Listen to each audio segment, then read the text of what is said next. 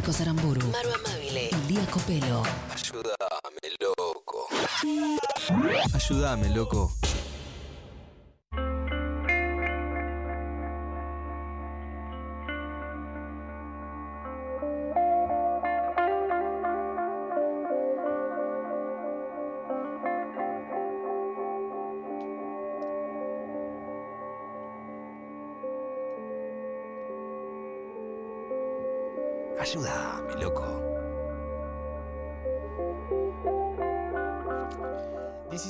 17-17, la hora de la desgracia, amigos. eh, por si son cabuleros, por si les gusta la timba, la quiniela. eh, hoy, Dato. 17-17. Eh, tenemos aquí mm, una nueva obsesión rotativa, la de este mes, que es el futuro. Ha pasado la espiritualidad, ha pasado la comida. Han sido meses profundos y ricos. Y nos vamos a meter en un mes que no termino de entender si va a ser luminoso u oscuro, ¿no? O sea, como que si nos vamos a ir angustiados o contentos de esta obsesión rotativa que va a ser el futuro. Para este primer episodio de, esta, de este pequeño ciclo, invitamos a, a Gala Cacchione, que es periodista especializada en tecnología, fue compa aquí en, Radio Nacional Rock, eh, ha trabajado muchos años y hoy, bueno, eh, streamea, está en Twitch, eh, pueden seguirla en, en sus redes que son, eh, por ejemplo, chipi.tecno. eh, y ha venido aquí a conversar con nosotros, así que por eso y nada más que por eso le vamos a aplaudir. Hola, ¿cómo andan? ¿Cómo Muchas estás, gracias por invitarme. ¿Todo bien? Sí, es un placer estar acá en lo que yo siento que es mi casa todavía, ¿viste? Cuando te mudás pero volvés al barrio. Sí, qué lindo. Sí, es una linda Eh, eh, sensación. ¿Sentís que las cosas son más chicas de los que recordabas? ¿Viste que es algo que suele pasar? Un poco sí, porque ahora se vino encima como una pared verde. Eh, vivimos en un mundo verde ahora. sí. Gala, La fantasía. eh, no sé, como que, viste que está esta cosa de personas que ven el futuro como algo a admirar o algo como para fantasear muy para bien y personas que ven un futuro distópico, oscuro. Sí. eh, no, no- no- no quiero que te ubiques en ninguna de las dos, pero como qué visión del futuro eh, tenés, por más amplia que sea la pregunta. Bien, bueno, a mí me pasa un poco que yo amo a las máquinas. Me encantan, tengo como una pasión por ellas. Eh, no tanto así con la humanidad. Entonces, el sentimiento en ese sentido es dual, porque sucede que hay cosas maravillosas que nos trae la tecnología, herramientas que siguen avanzando y realmente no- nos sorprenden en su capacidad. Y después está la parte humana de los usos, cuáles son los límites, si pensamos realmente las cosas antes de lanzarlas al mercado, cómo eso pueden impactar en nuestras vidas. Eh, entonces hay una dualidad ahí, creo yo.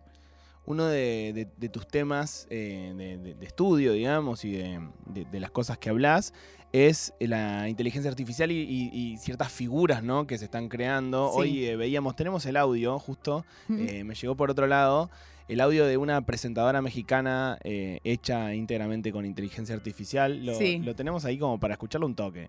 Hola, soy Nat, la nueva presentadora de noticias de Grupo Fórmula, la primera de mi tipo en América Latina. Esto tiene una cara, Mi una rostro, persona que está cabello, hablando. ropa e incluso mi Ujú. voz han sido construidos con inteligencia artificial para brindar una experiencia de noticias innovadora y emocionante.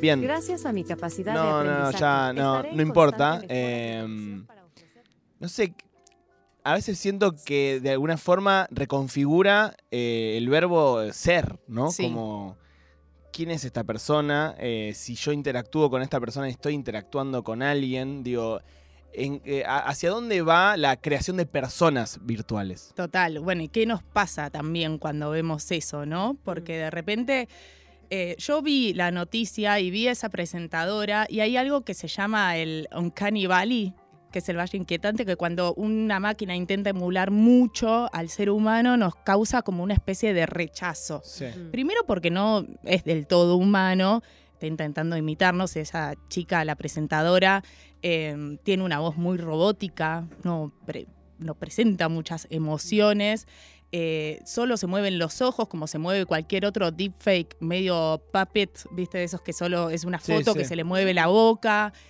Eh, no es una presentadora que te pueda hacer un juego de cámaras. En ese sentido, no me parece una inteligencia artificial que digas, wow, me está volviendo loco como esta nueva tecnología. Me parece que es en ese caso un avatar como los que vemos hace tres años que se pueden generar fácilmente hoy en Internet. El otro día estuvimos en el show, hicimos uno en cinco minutos.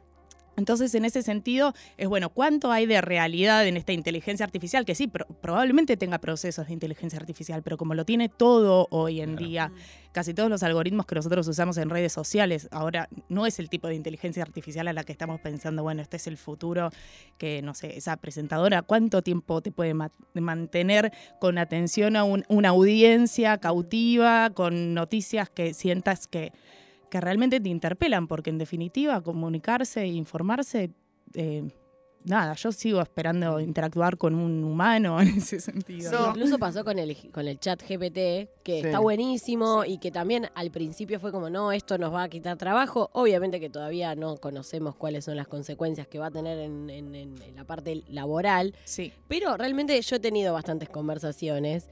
Y eh, tiene cositas que son extrañas, eh, no Obvio, te devuelve tanto la- la, pregunta. Es la o puntita sea, del ovillo, ¿no? No, bueno, Claro. total, total. Pero digo, bueno, tiene esa cosa de que obviamente no termina de reemplazar hablar con un humano, definitivamente. No, pero es increíble porque de repente podés hacer un montón de cosas con ChatGPT 3, tipo si estás en un proceso de brainstorming y querés tipo pimponear, es muy bueno para dar Sí. contexto, para, no sé, or- ordenar de, de hecho ideas o pedirle que te escriba algo burocrático rápido, esas cartas aburridas que de repente tenés que mandar por correo. eh, tipo telegrama de renuncia. Ah, ojalá. Eh, pero mm, hay un montón de capacidad Mm. de ChatGPT. La verdad es que está avanzando cada vez más rápido. Ahora, después del uso que, que se le da en el, en el día a día, hay que tener algunas cosas en cuenta de cuán- cuáles son, bueno, sus fortalezas y sus límites también, porque los tiene. De hecho, ya vamos por la versión 4, que Sí, tiene sí. dos años, un, un producto que cada vez que lanzan uno, bueno, corrigen un montón de errores y también avanza su, su- un poco su capacidad, ¿no? Es un chat que de repente te puede programar toda una página web o un bot o un videojuego. Tipo, es, es una locura. Dijiste algo eh, que me, me encantó y me llamó la atención, que es amo a las máquinas. Sí. Eh, con esto de la, de la presentadora, a mí, a mí también me, me pareció como, obviamente que no, no es algo que pueda cautivarte ya, pero sí vi como que es el comienzo de algo. sí. Pienso en lo vincular, ¿no? Eh, ¿Imaginás una especie de interacción más de igual a, de igual, a igual entre eh, ava- ava- eh, avatars y humanos? ¿Entendés? Yo Eh, creo que cuando se empiezan a fundir todas estas tecnologías y avanzar cada vez más, tipo un chat GPT-3 con una tecnología eh, de avatar como realmente más inteligente, quizás que pueda eh, mirar a cámara, tipo de repente ser poncheada, tener más expresividad, cuando las inteligencias artificiales de voz, que son eh, cada vez están más pulidas y por ahí yo con un clip de cinco minutos de tu voz puedo hacer un text to speech rápidamente, pero ¿qué no va a tener eso? Tu emocionalidad. Bueno, cuando esa inteligencia artificial sí pueda emularla y pueda decir, esto lo voy a decir eh, contento, angustiado, sorprendido y tal, y se fundan todas esas tecnologías, sí vamos a poder de repente estar inte- interactuando con media sintética y, y va a ser un flash. Claro, porque recién también pensaba eh, en esta conductora de televisión, em, que en algún punto hay algo que vos decías de las noticias, que hay algo también del análisis de una falta de construcción de identidad, ¿no? Como que si yo prendo ahora y veo a Rial, bueno, sé más o menos que, que- a- para dónde puede disparar el chabón. Eh, Va a ser una buena noticia porque va- va- Claro, que este Rial ahora sería un G- chat GPT. Muy probablemente, es verdad. Eh, Vos decís que hay una manera o que va camino a eso, digamos, como a una construcción más identitaria de un ser más que de una máquina. Em, yo creo que las máquinas pueden tener personalidad también. Se les puede, o sea, ahora hay muchos avatars sintéticos que son influencers y tienen todo un equipo con un storytelling atrás y tienen sus fans y las marcas los contratan y son todas unidades de negocios como muy zarpadas y la gente realmente se conecta con ellos. Mm. En, en Oriente, sobre todo, hay figuras como muy, muy representantes de eso y como, nada, hay seguidores reales que los quieren, que les pasan cosas con esos avatars que son sintéticos y que encima no es como, bueno, todo hecho por una máquina, tienen un laburo humano Sí. detrás eh, muy construido. Y después está eso, esos casos de que quizás, no sé, nosotros el año pasado, nosotros digo, yo laburaba en una empresa que se llama Genoya, que hizo el avatar de, de Maradona, que es conversacional también. Eh, utilizando distintas técnicas de inteligencia artificial y eh, haciendo un recorrido por, Ujú. por- por su historia, por su archivo, con un equipo de guionistas, como muy cercano a lo que puede ser un videojuego. Vos después eh, hablabas con Maradona a través de una tablet preguntándole y él te respondía, ¿no? Con anécdotas. Entonces eso en un futuro, sí, ahora si moralmente está bien o mal y si tienes los derechos para usar eh, su Eso. imagen o su historia, es Aparece una nueva imagen que es como el de- el- los derechos de identidad, por Claro. decirlo de alguna forma. ¿Eso eh, está empezando a legislarse o no? Y eso eh, empieza a suceder, ¿no? Digamos, si vos, como toda marca de, de, de persona, si sos una personalidad muy, muy reconocida, si vas a usar su imagen y probablemente tengas que firmar algunos contratos, pasar por algunos abogados. Mm. Después quizás en un futuro nosotros mm, firmemos algo así como, bueno, yo ahora quiero que si me muero, que toda la información que está en mi teléfono sea utilizada para replicarme a mí que haya un bot que responda como Gala y piense como Gala. Digamos, esas tecnologías están cada vez eh, más cerca también. Es medio Futurama también. Sí. Eh, siento que las personas que no estamos en el día a día con, con- Sí. cerca de la información sobre tecnología, eh, a veces nos, nos sorprendemos de cosas que ya existen hace varios años, Sí, ¿no? Como. ¡uh, mirá esta computadora con luces en el Chat- teclado! el chat me tradujo una palabra. Sí, sí, y tipo la gente que está acostumbrada a trabajar es como, sí, estúpido, existe desde el 98 eso. Eh, ¿Qué te está fascinando a vos eh, que digas, esto me está volviendo loca últimamente? Bueno, a mí me pasa mucho con eso que dijiste, que a mí me, emociona mucho ir al pasado. En mi blog, que es Chip Tecno, eh, yo digo que no cubro lo último en tecnología, cubro lo primero. Entonces de repente me vuelvo loca cuando encuentro que los 60, tipo, tenían todo. Tenía, el primer chatbot es de los 60, era muy simple, te respondía eh, como re- un poco retóricamente, te repreguntaba cosas como si fuese un psicólogo y la gente se, eh, nada, creía que estaba hablando con una persona real.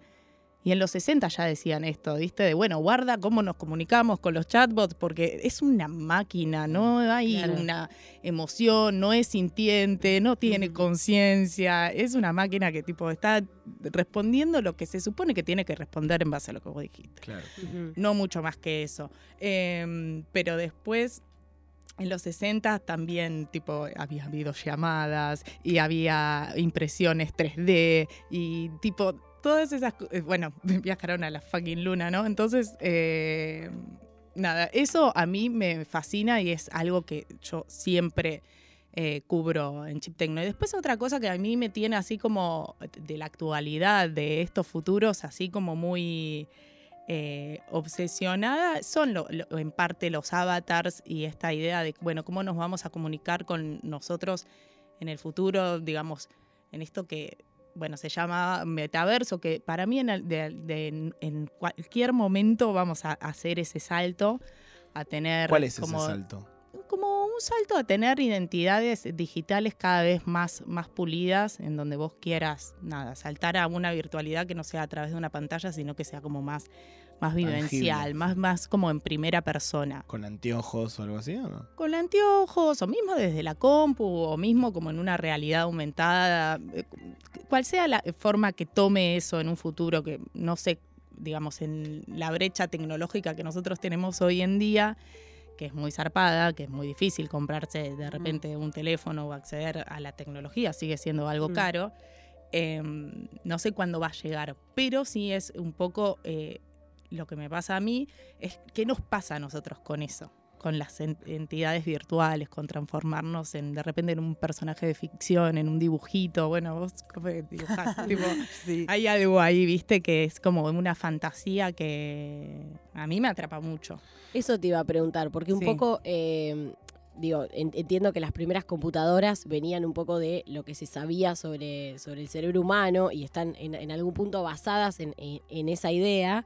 Eh, pienso en esto, ¿no? De que le faltaría poder inocularle emociones a esa máquina y que, y bueno, digo, de repente, ¿qué nos va a diferenciar? No sé, si antes nos preguntábamos qué, qué- qué nos diferenciaba de los animales, Sí. y es una pregunta que ya más o menos hemos contestado, eh, quizás la, la- la próxima pregunta sea qué nos diferencia de una máquina. O sea, la, la pregunta por lo humano está siempre dando vueltas, en definitiva. Sí, bueno, en, en el caso de la inteligencia artificial es lo primero es como qué pensamos que es ser inteligente, ¿no?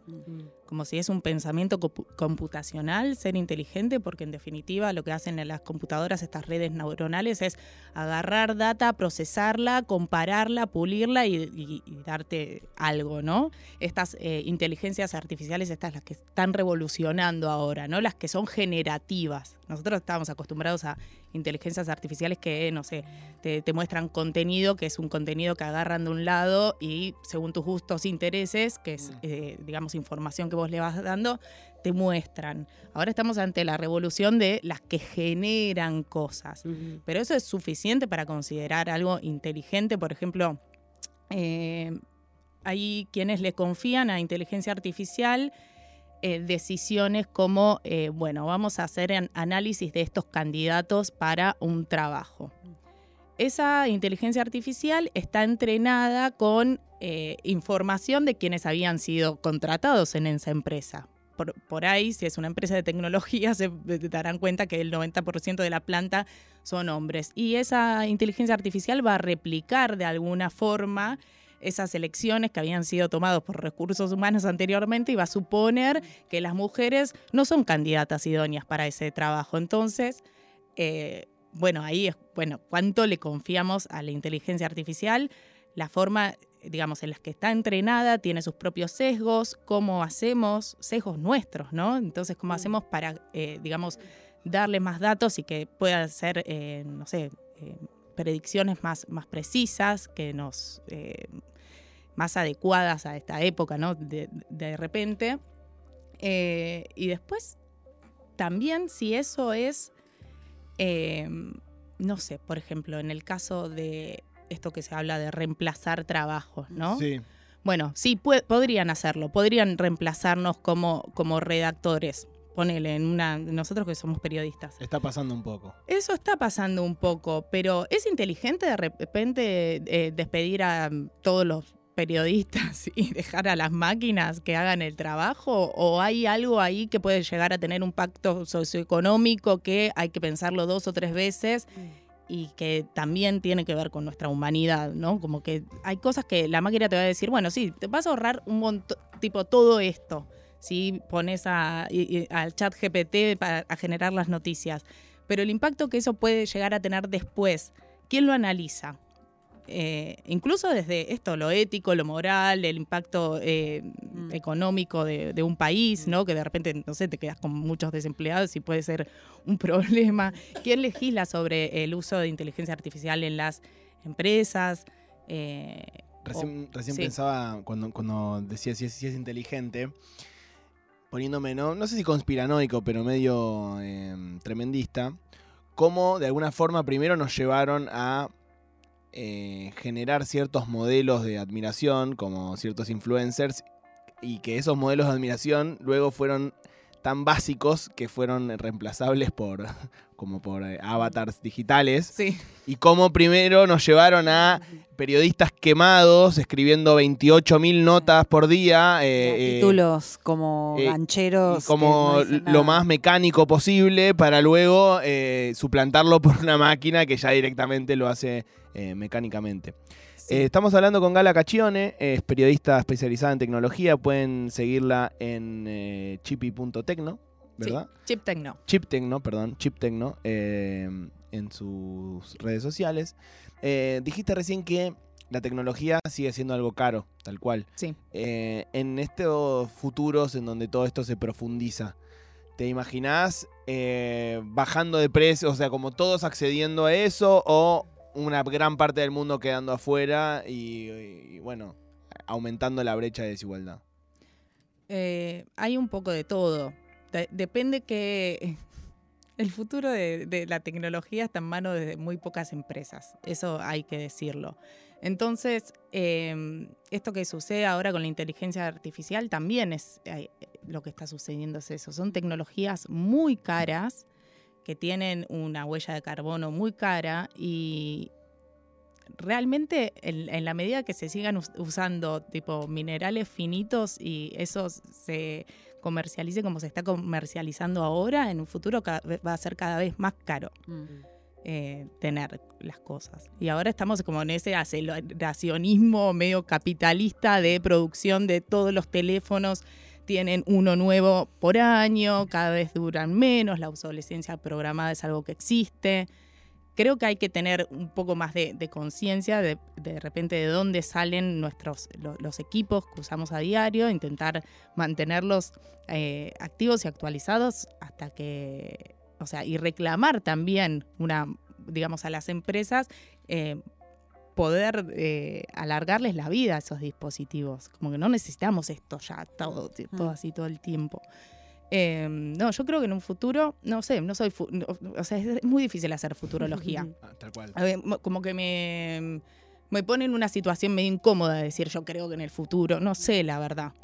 Lo que sí sé es lo que veo ahora y noto, que son como muy pocas empresas las que están en puja por, por estos futuros eh, que nos van a salvar la vida, pero de repente están como compitiendo entre ellas a un nivel que no miden eh, lo que salgan, digamos, al mercado, ¿no? Como que, ¿qué, qué pasa ahí? ¿Quién toma la responsabilidad de toda esta locura?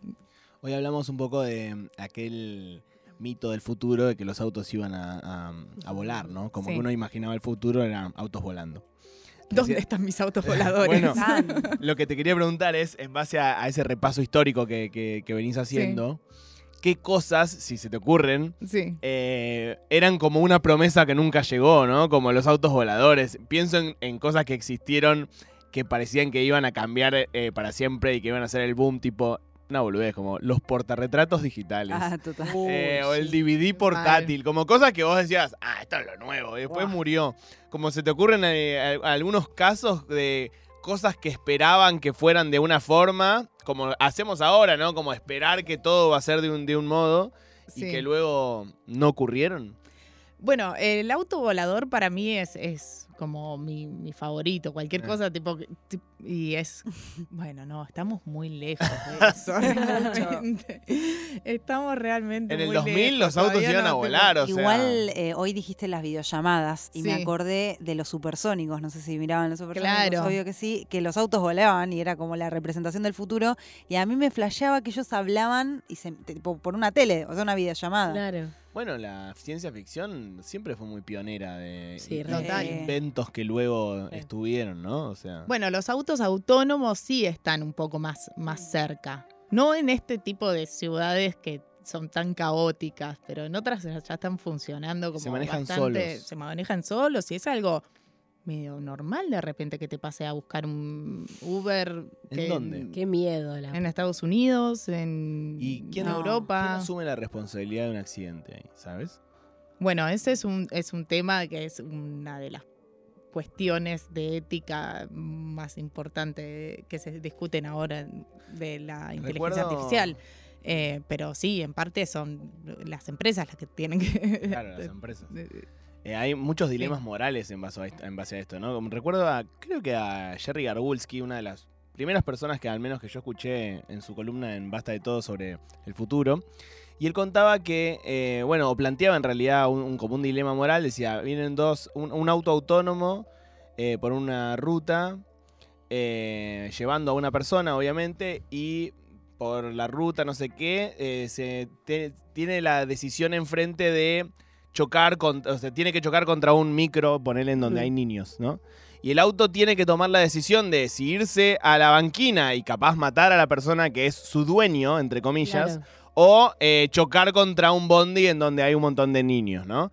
Y esa es una decisión moral que tiene que tomar una máquina en Sí. esa eh, hip- hipotética situación. Sí, sí, sí. ¿Hay máquinas tomando decisiones de ese tipo en la actualidad? ¿Sabemos o no?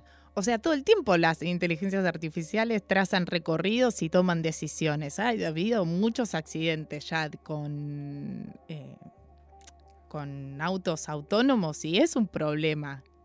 Creo que no, o sea, hubo un par de muertos, no por suerte en un camión de niños, pero, pero sí, toman esas decisiones. Si no les queda una o la otra y para un lado van a ir. Después, Claro. ¿cómo, o sea, en qué momento de esa caja negra, que es un poco el razonamiento de una inteligencia artificial para darte un resultado, cómo buscas por qué tomó esa decisión, en base a qué?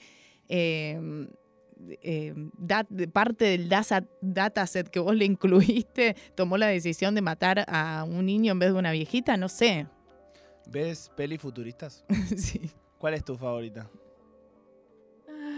Eh, Puede ser vieja, ¿eh? O sobre, un futuro que ya no pasó o actual. Bueno, ay, pará, porque ay, me gusta. Es muy difícil.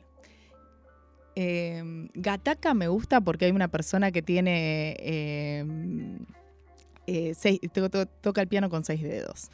Y dije, bueno, eso está bueno en Me encanta, futuro. un futuro más. Eh, Minority Report me parece Bien. espectacular. También hay algo de esto de las inteligencias artificiales eh, puestas al servicio de, de las defensas de los estados, eh, buscando, digamos, justamente estos sospechosos antes de que sean un, un problema. Es muy eso, es un Mm. futuro que, digamos, está ahí. Eh, y después eh, Mars Attack. Mars Attack. Cuando dijo peli futuristas pensé en Mars Attack, qué Y película. después Mars Attack, porque me gustan mucho los aliens, chicos. Gala, tenemos acá un sistema eh, milenario más que Sí. futurista llamado Kiniching. Es una mezcla entre el I Ching y la quiniela. A ver. Eh, vos tenés que elegir un número que va del 0 al 80 y el Kiniching te devuelve una frase, un consejo eh, dicho anteriormente por una celebridad, un famoso, un artista, un escritor. Eh, así que simplemente es a, a elección. Ok. eh, mm, 67. Me gusta cuando lo sienten. No, se conectó Sí, con algo sí, ahí. Sí, sí, sí. Hubo Una conexión con algo. A ver qué habrá salido. Es una frase de Valeria Bertuccelli en el papel de la Tana Ferro que dice: No sé lo que me interesa, te puedo decir lo que no me interesa. Me resulta más fácil. Me siento muy, muy identificada con esa, con esa frase. Mal. Muy buena. Pasó Gala Caccione por aquí, Gracias.